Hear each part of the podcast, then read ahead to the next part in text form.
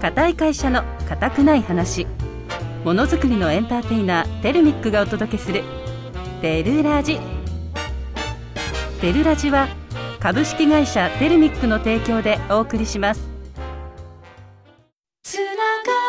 ってる輝いてるあなたの笑顔を夢見てるテルミックは国内外の幅広いネットワークを通じて日本のものづくりを支えています素敵な未来が待ってるテルミック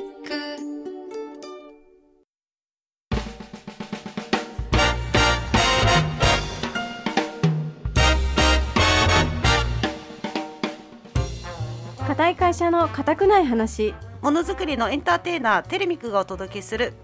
テジテルラジは株式会社テルミックの提供でお送りします皆さんこんにちはテルミック社員のりんりんですこんにちは同じく社員ののんのんですのんのんも今日から11月ですねえ11 11月も早いですね11月1日あなんっかというもうあ間っという間ですよ本当にだってもう待って 今11月でしょあと1、2ヶ月でもう今年終了ですもう今年終わっちゃいますね令和6年に入りますわあ令和私ね令和元年にテルミックに入ったんですよ嘘そうなの平成令和元年5月1日に本当に令和嘘令和ってなった瞬間に嘘わテルミックに入ったのそうだからすごい分かりやすくてかりやすいそう初めて知っただから丸6年丸丸6年経ったのか立ちます経つのかおめでとうございますねえ早いですはいねはいあっという間リンリンは何年ぐらいですか丸っと私の3年プラス3年ぐらいプラス2年ぐらいえっとね2017年に入った入社したから2024年だから7年まるっと7年7年目で8年目に入るんじゃない8年目かえっと来年の1月でうんうん8年目に入ります、すごいね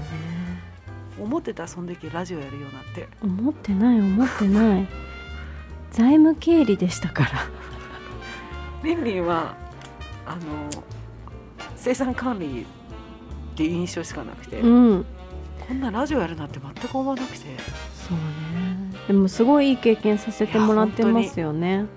本当にそう、ねえいろんなことねなかな挑戦かできるこんなちゃんとしたラジオブースでやらせてもらえないですよ機材もしっかりしてて ね機材もすごいよ本当になんか前も業者さんプロの方なのかな誰か見える時うも、んすごい機材だねしっかりしてるねみたいなラジオ番組やってる皆さん言いすますよね本当にそ自分たちがさ分かんないからさこの機材がどうなのかっていうのがう全くなんかあこういうものなのかみたいな、うんこれ分がか普ら通ななのかすぎてみたいなねありがたいねありがたいよねそんな感なんでスタジオも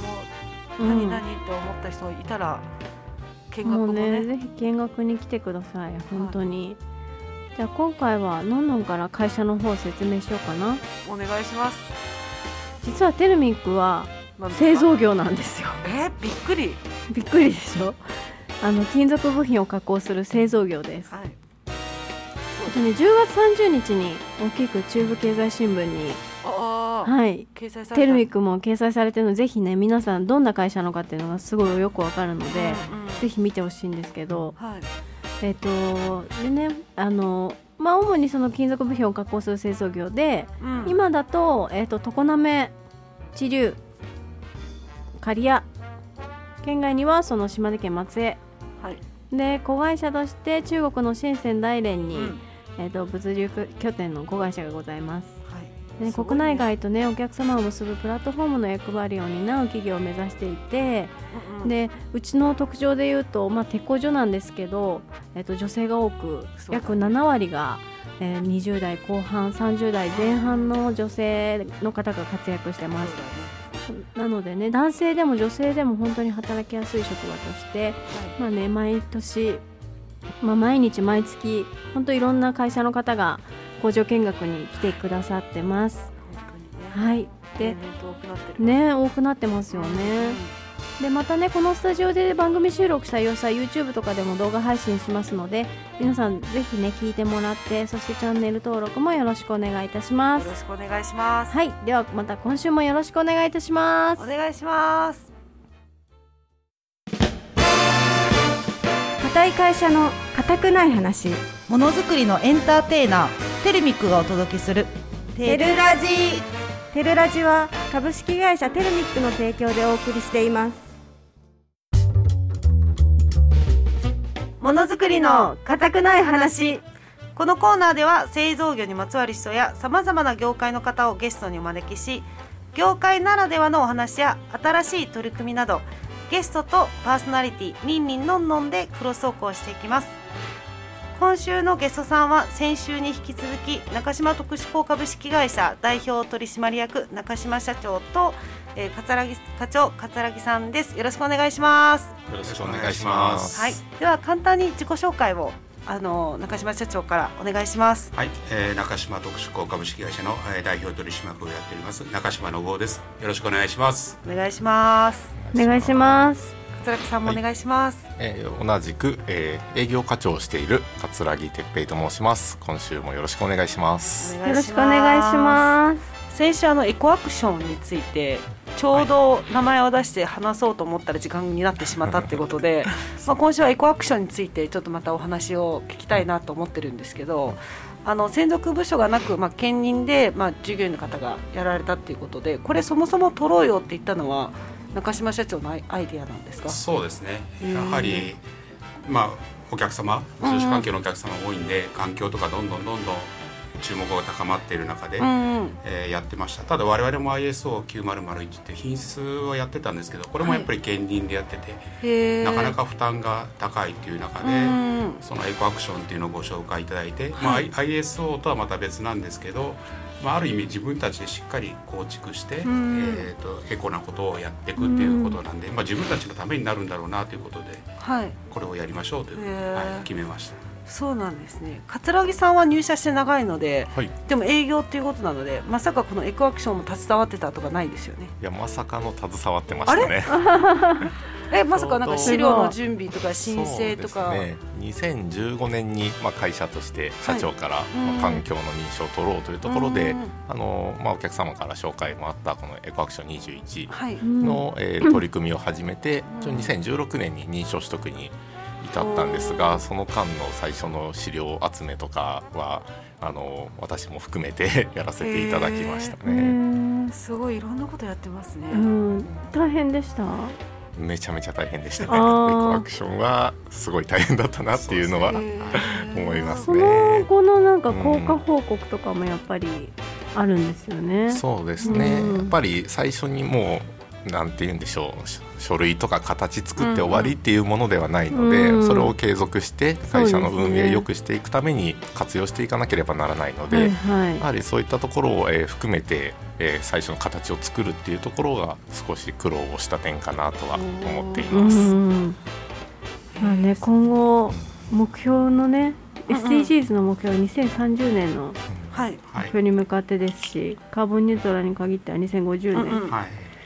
まだまだ先とはいえももうすぐ、もうねですね着々と来るので毎年毎年目標に向かって、そうですね、はい我々もやっぱり SBT 認証とかそういったことを意識しながらやっぱりうん次のことも考えてるんで、へーまあ、だんだんハードルが上がって、うんそうですね終わりがない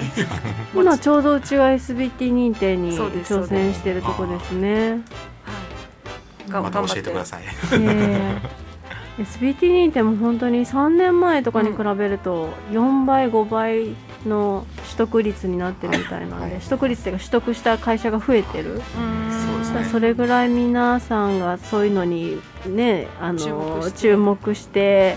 やらなきゃっていう意志が強くなってきてるかっていうところがありますよね。我々もまあ先ほどご紹介あ先週ご紹介いただいたんですけど、工場がやっぱりいくつかあって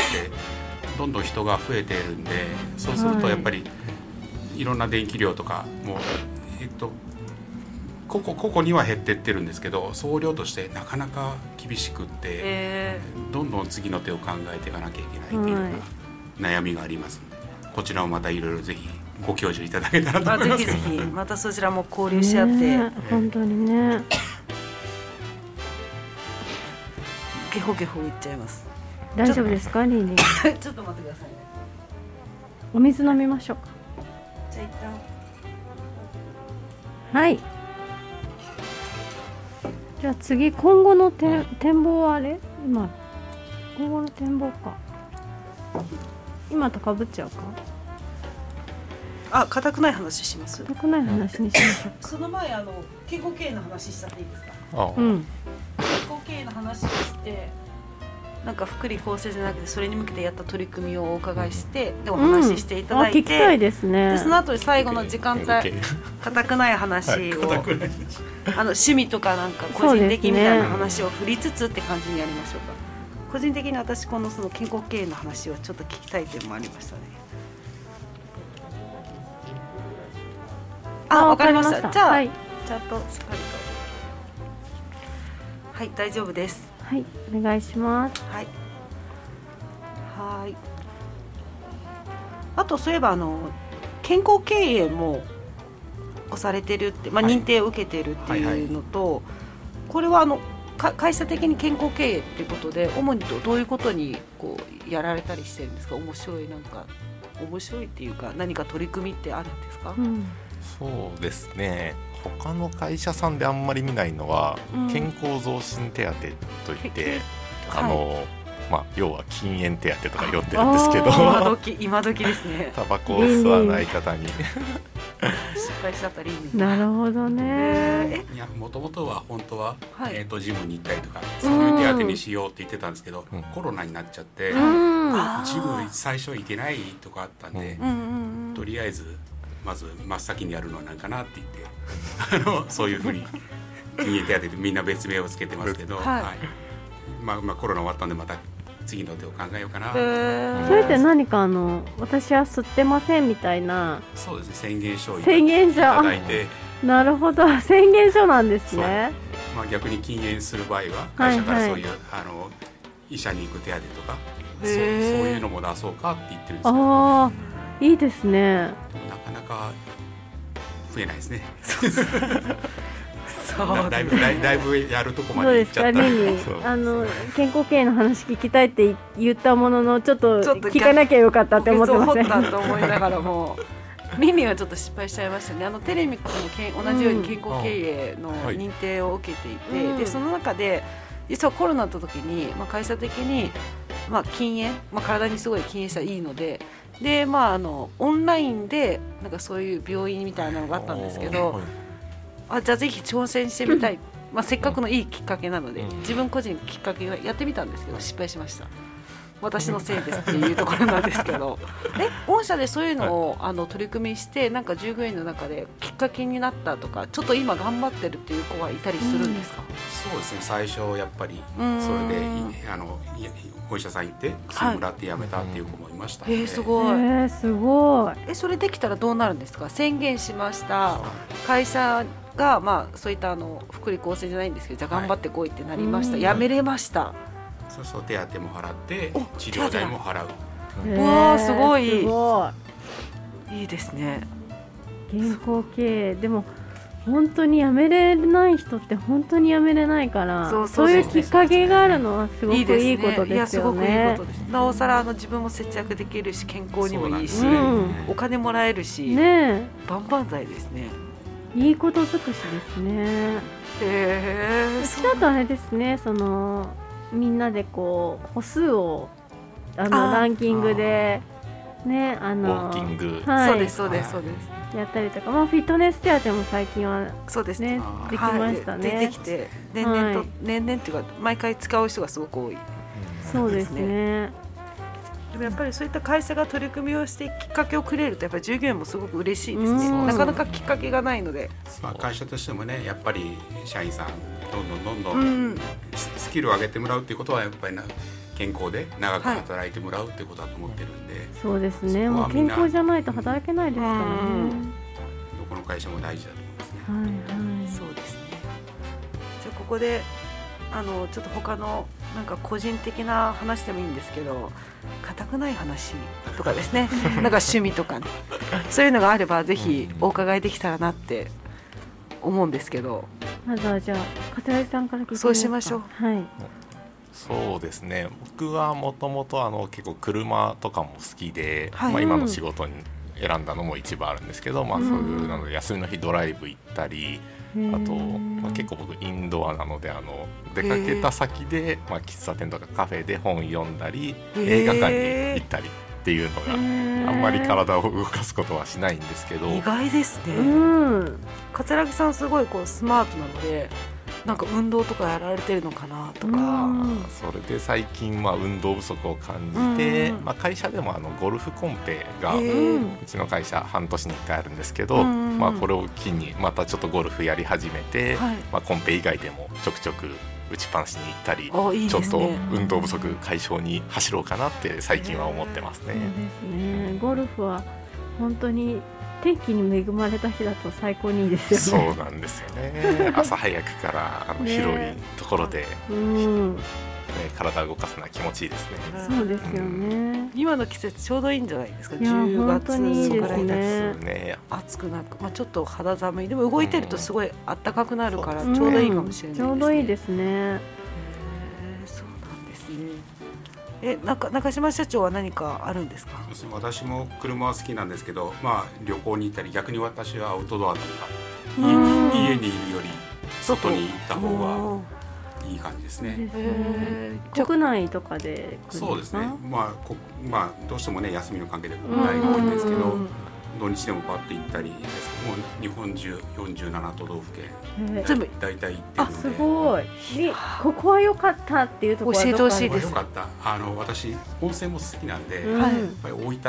かあいいですあね別荘温泉うん別府もいいですしちょっと田舎に行くと長湯温泉っていう、うんあの炭酸泉ラうんラムネ温泉とかあるんですけど、へえシュワシュワっとするようなへなえ行んかそうきそうたい癒されたっていうそそう肌にも良さそういや本当にいいですねこはちょっとぬるめのお湯ですおすすめですねえどこにあるそこ大分ですか大分の山の中なんで、うんちょっとハードル高いんですけど、そうハードル高い今これからの季節はハードル高いですね うんそうですね雪とかありそうなのでへえ全国すごいですね47車で行くくんで飛行機とかあまあ最近年取ってきたんでねいろいろ交通機関使いますけど、うもうん子供がちっちゃい頃はもう車に押し込んで押し込んでで行くぞみたいな行くぞみたいなそういいですねそそんんなな感連れてってくれるのいいな旅行はいいなうんでまあでもリンリンもそう旅もう行車で九州まで行っちゃいますからあね救急車大分行きましたね行きますかでももうあの何ですかあのあそこえっ、とゆ湯布院じゃなくてどこだっけ温泉の町湯布院ですあ別別府とあ別そこ、そこに行ったんですけどうんでも全然あのもう車で行ったのであのすぐ行ってさって帰ったぐらいな感じえでもったいないいやでも行った行温っ泉たは入らなかったの温泉は足湯ぐらいですかねおーおーはいえフェフェフェリーも使わずにそのままですそのままですのですごいーなもういやいやなので若いそのうちまた本当にあのいろんなとこを巡っていいなって思ったとこを集中的にもう一回行きたいなっていう夢を持ってるんですけどなかなかちょっとまだまだ全然行けてないっていう感じですね。また情報交換させてもらえー、もうぜひぜひ教えていただきたいですねすごいですね美味しい食べ物とああか、ね食べ物がう B, B 級グルメなんで、ねそこら辺の、はい、えー、B 級グルメいいですねいいですね食べ歩きとかいいですよねそうでお茶屋さんとかはもう桂木さんに教えていただいそうそうてあーいろんおいろ茶ん屋さんかカフェ屋さんカはいカタカナが弱いもんですからお茶屋さんっお茶て屋さんそうで抹す茶ねが出てくるのかなと思って喫茶店とか、喫茶喫茶店はいそうですね教えていただきながら、まああとあれだねあのい本本を教えてもらったらあーね何の本がいいでもか確かにちょっと本で思い出した、うんなんかおすすめの本とかあるんですかおすすめですか僕最近は特に小説が多いんですけどへージャンルでいくとミステリーですか、あね、いいですねへーミステリーへおすーすめそうですねミステリー道尾修介っていう道をゆうすけ作者さんの「はいひまわりの咲かない夏」っていうのが、周りの僕魚はすごい好きでへー何度か読みましたねこのえー何度か読むってすごいですねそれはあれですか楽しすぎてなのかミステリーで読めば読むほど奥が深くなって読みたくなるのか、うんまあ、正直ミステリー系なので一回読むとまあ結末は分かってるんですけど、うん分かった上でもう一回読んでもあああそれはもこうこがこうだったビのバかンってと一い緒うですねあそうで すね中野の大好きだのんのの大好きな美版ビバンと一緒ですよそれは結末分かってて、かつ最初からまた見てあこの時こうだったからかみたいなああまだ見てないのよそれも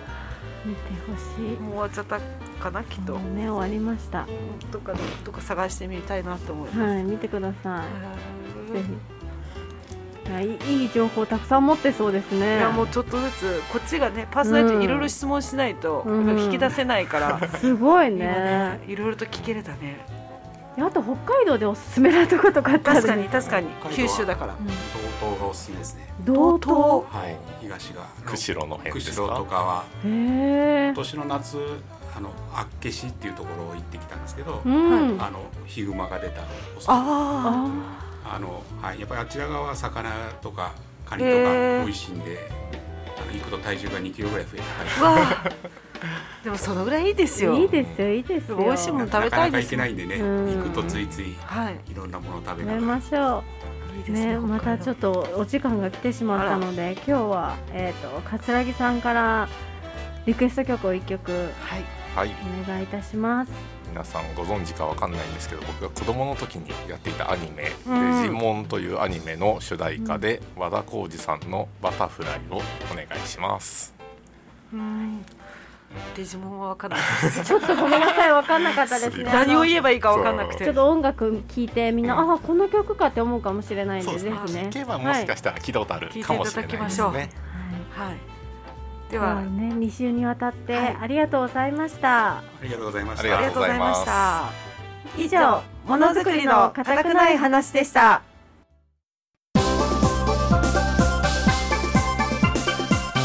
リンリンのこれだけ覚えれば硬いよ中国語講座大家好皆さんこんにちはこのコーナーは中国生まれ日本育ちの私リンリンがおすすめするこれだけ覚えれば硬いよという中国講座です日常生活で使えるフレーズや製造業の業界用語を中国語でお届けします放送終了後紹介した単語はツイッターあ今は X かやインスタグラム TikTok でもアップしますのでぜひ見てくださいそしてフォローもよろしくお願いしますはい私のんのんは生徒役で参加しますはいりんりん今日もよろしくお願いいたしのまんすのん今日もお願いしますのんのん今日はですね、はいあのほらりんりんも中国講座をやりつつも、うんやっぱ今時の言葉っていうのはねわ、うんからないのそりゃそうよだから今日はねあのこれをやるときにちょっと調べてみたのうん今時のネット用語とか今今のこう若い世代のあ子たち中国のそう子たちがねがよく使うものうんに関してちょっと紹介しつつ私も勉強しようかなと思って、っていう感じね前あの紹介したのは、えーなんだっけね「りょうりょうりょう」とかこれね「りりょうりょうりょょううりょうりょう」これあのすごいとかそういう意味なんだけど、今回のそういう数数字じゃない数字じゃないそうあのー今本当によく使われる言葉でよくあのなんなんだろう WeChat って LINE みたいなのああがーああっりてますねなんか中国って全部漢字だから、うん文字を打つときになんだろうあのピーインっていうのがあるねあーなのではいはいまあ、リンリンだったら、うんリンリンって書かないんじゃなくてアルファ,、うんアルファベットを打ってから漢字に変換するときうにん、アルファベットが8個ぐらい打たないと漢字に変わらないじゃんね、へリンえリンだと RING、RING ってやるとリンリンっていう、ああはいだかはいらはいもう打つのが面倒くさいのよ、うんはっきり言えばうんでそこで、まあ、できたような、まあ、言葉うんが中にはあって例えば YYDS YYDS はい、バイバイ DS か頭文字が全部小文字でバイバイ DS ようようどうしてんのみたいな感じこんな感じよよよこんな感じ違う違うからあれでしょ大悟みたいな感じでしょ頭文字違うから取って違うからあのね違うのバイバイ DS はこれあの漢字にするとうん永遠の神永遠の神って意味で、それを漢字にすると、うんよく聞いてんじゃないうん普通で漢字で打つのねまず最初に今だとバイバイ DS ね、 YYDS これはあの漢字で書くとうん漢字やると永遠的神あ本当だ4 YYDS だでしょあすごい耳いいね、うん永遠的神その頭文字の4 4円円4円でで的で神千あの最初の P の頭文字を取ってバイバイ DS なんだけど第五じゃんそうなので永遠の神 そうだねでただまあ永遠の神っていうふうに打つと、うんまあ頭文字を取って意味合いとしては、意味合いとしては素晴らしい何かびってる何結局素晴らしいってことなのそう YYDS そうとかみってるで素晴らしいの上なのよな かみってるなんていうの日本語でかみってる神じゃないだからも神うってる量量量とかはすごいなんだけど、うん YYDS だともう最上級あそういうことあもう神日本で言うともう神っていうのが YYDS なんだそう日本のがやりやすいね2文字だもんねいやなんかあれだね日本もやっぱ中国も一緒なのかなそういうなんかやっぱでも第五ってすごいんだねじゃあそう考えると あ そう考えるとすごいねあ今流行ってるねそう考えねたら、え中国で流行ってるじゃんだってあとね他にもあるの爆笑って意味ねうんほら前教えたのがわらわらあわらわらねくさくさねそうあれ中国でも使うんだけど違うのよ、はいはいはい中国は今こう通常の「わあ面白い」っていうのがうん「ショースわら少数わら」でこれのあアルファベットを取ると、XSW L L はい XS この「ショースわら」の漢字を打つときにはいアはいルファベット最初がその頭文字が全部これなのねうんだからもう「ショースわら」とか打つとめんどくさいから、うん XSWL でやるともう爆笑っていう爆笑超笑えるって意味で通じるんだって、へだからあの急に友達が前ねこれも2年前ぐらいかな、急にみんな YYDS って送送ってくるじゃんね、ーうんなんかの話をした時にチャットで、あ送ってくるんだそう中何国の子たちそうわ私友達が私に対してね、あのえ何言っとんのこの子と思って、うんうんでとりあえず分かんないからコピペしてもう一回送り返して、何を言ってるかずっと2年間ぐらい分かんなくて、で今回この中国講座をやるにあたって、うんいろいろ考えて調べた時にあこういう意味かって私も昨日分かった実はね実はもうだからもう本当にさ全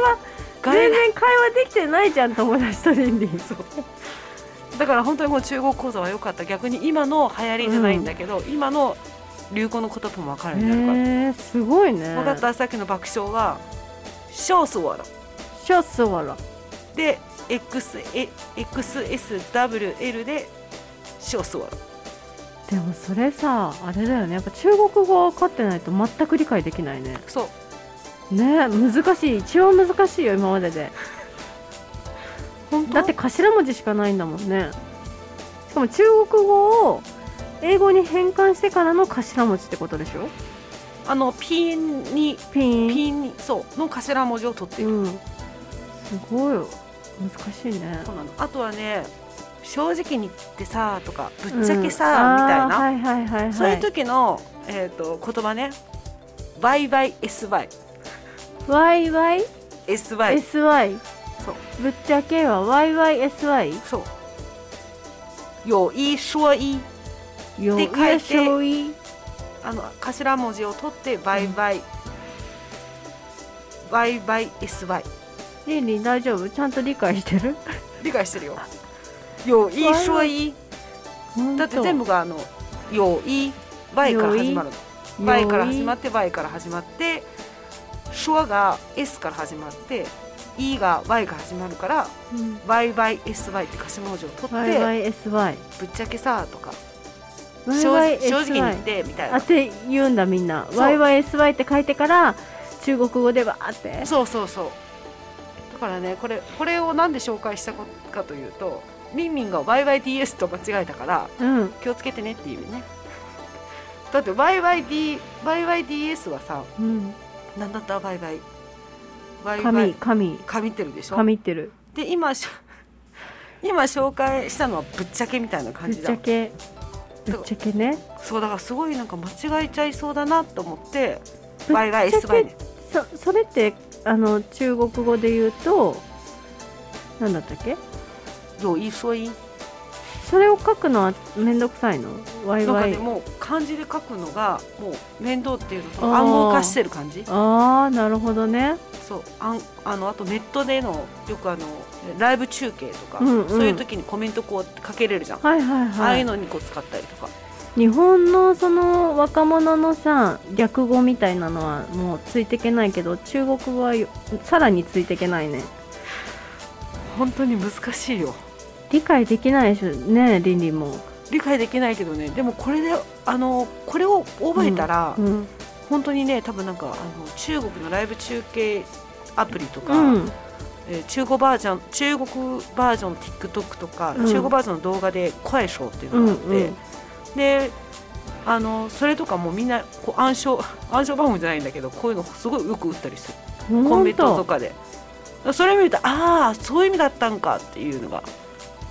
本当にでもうちらも日本語知らない日本のさ今そういうの知らないだけですごいいろんな略語がありそうだよねいや本当にそうなんだろうね例えば今だったら何がある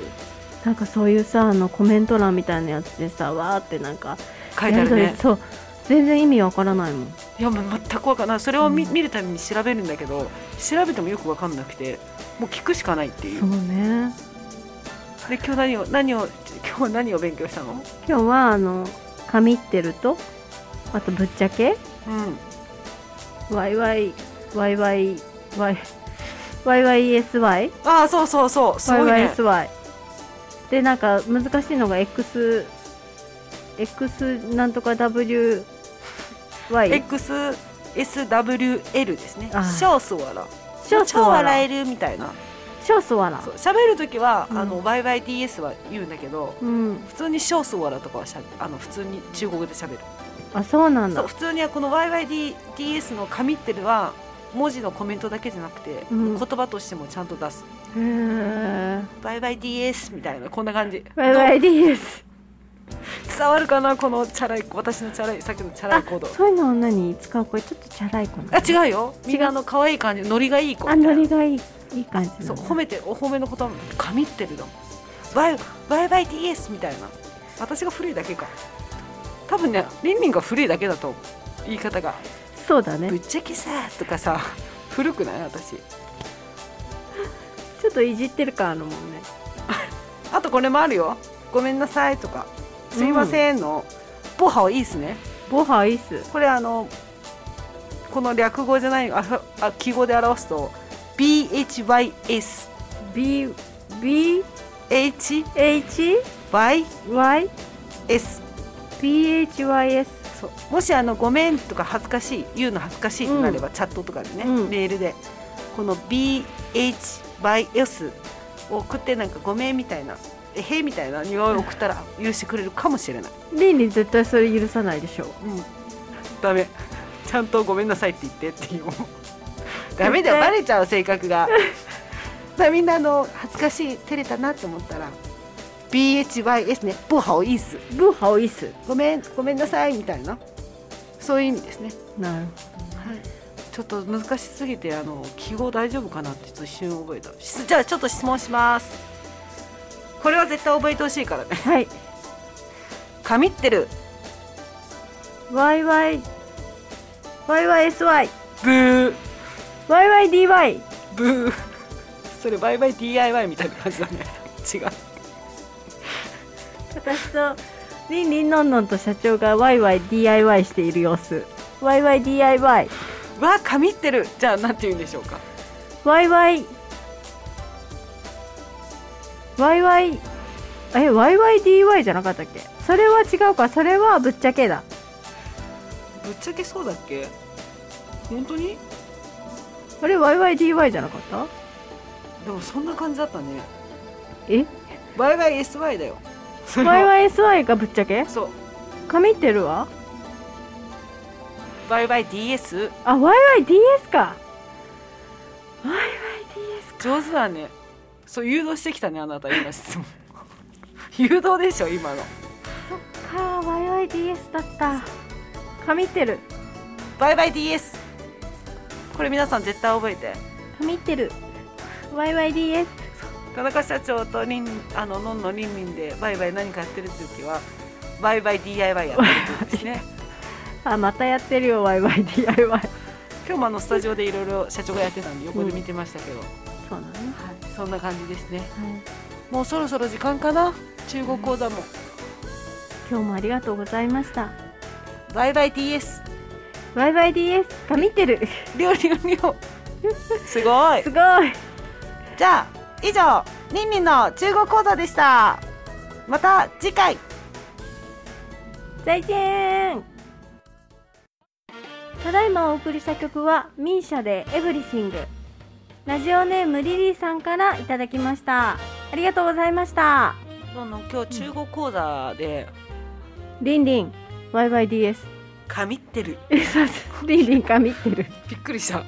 急に私があのこ中国講座先生だったの急になんかちょっと生徒役になったね YYDS ね YYDS ね神ってるこれ曲とかもあるらしいよ多分音嘘源がこれ本当にねうんすごい YYDS は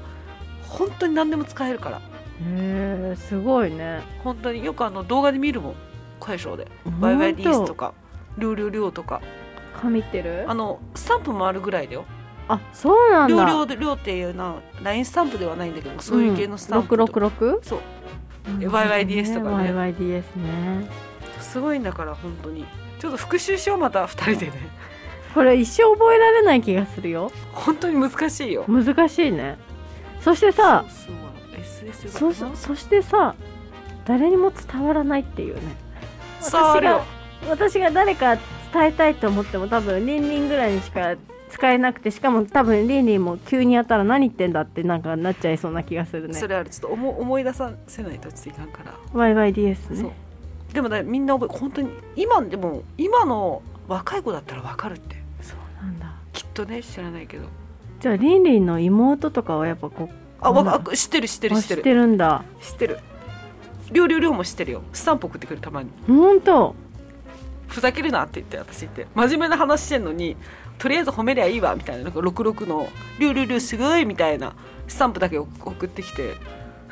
逆に私が怒っちゃうって怒いう怒れちゃうはねいなるほどねそんな感じなんだよね本当に専門用語にしてもでもよく言うじゃん社長が伝えたい気持ちとジェスチャーがあれば言語なんかわからなくても確かに伝わるってそれはある最終的にはもうそれに行き着く本当にいかに伝えるのかがもうジェスチャーで体張ってこう表現してねまあでもこれラジオだか らねそうなのそうなのこれラジオだかちゃら、んね、と言葉にしなきゃでねも多分声のあれでねうん分かると思う、そうかこそうれかすごい今つ強く伝えたいんだろうな、うん熱くなってる一方的うにんみたいなの、わかんないけどさきっとね分かってくれるはずかなかなそんこなの番組では曲のリクエストも募集していますのであとあれですね中国語でこれをやってほしいっていうこともリクエストしてますので大事はい。これやってほしいという方、どしどしこちらまでご応募ください。応募方法はピッチ FM 公式ホームページのリクエストメッセージホームよりご応募ください。またオープニングでもお伝えしましたテルミックのお届けするラジオテルラジの情報はテルミック公式ホームページでもご紹介しています YouTube、Twitter、Instagram、TikTok でも随時配信していきますのでぜひフォローをお願いしますオンエアが聞けなかった方は過去の放送回の配信も行っております。Apple Podcast、Google Podcast、Spotify、Amazon Music のアプリでスマホやタブレットがあればどこでも聞けます。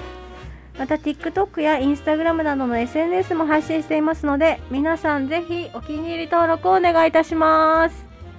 固い会社の固くない話、ものづくりのエンターテイナーテルミックがお届けするテルラジ、お相手はりんりんとのんのんでした。また来週さようなら。さようならつながってる輝いてるあなたの笑顔を夢見てるテルミックは国内外の幅広いネットワークを通じて日本のものづくりを支えています素敵な未来が待ってるテルミック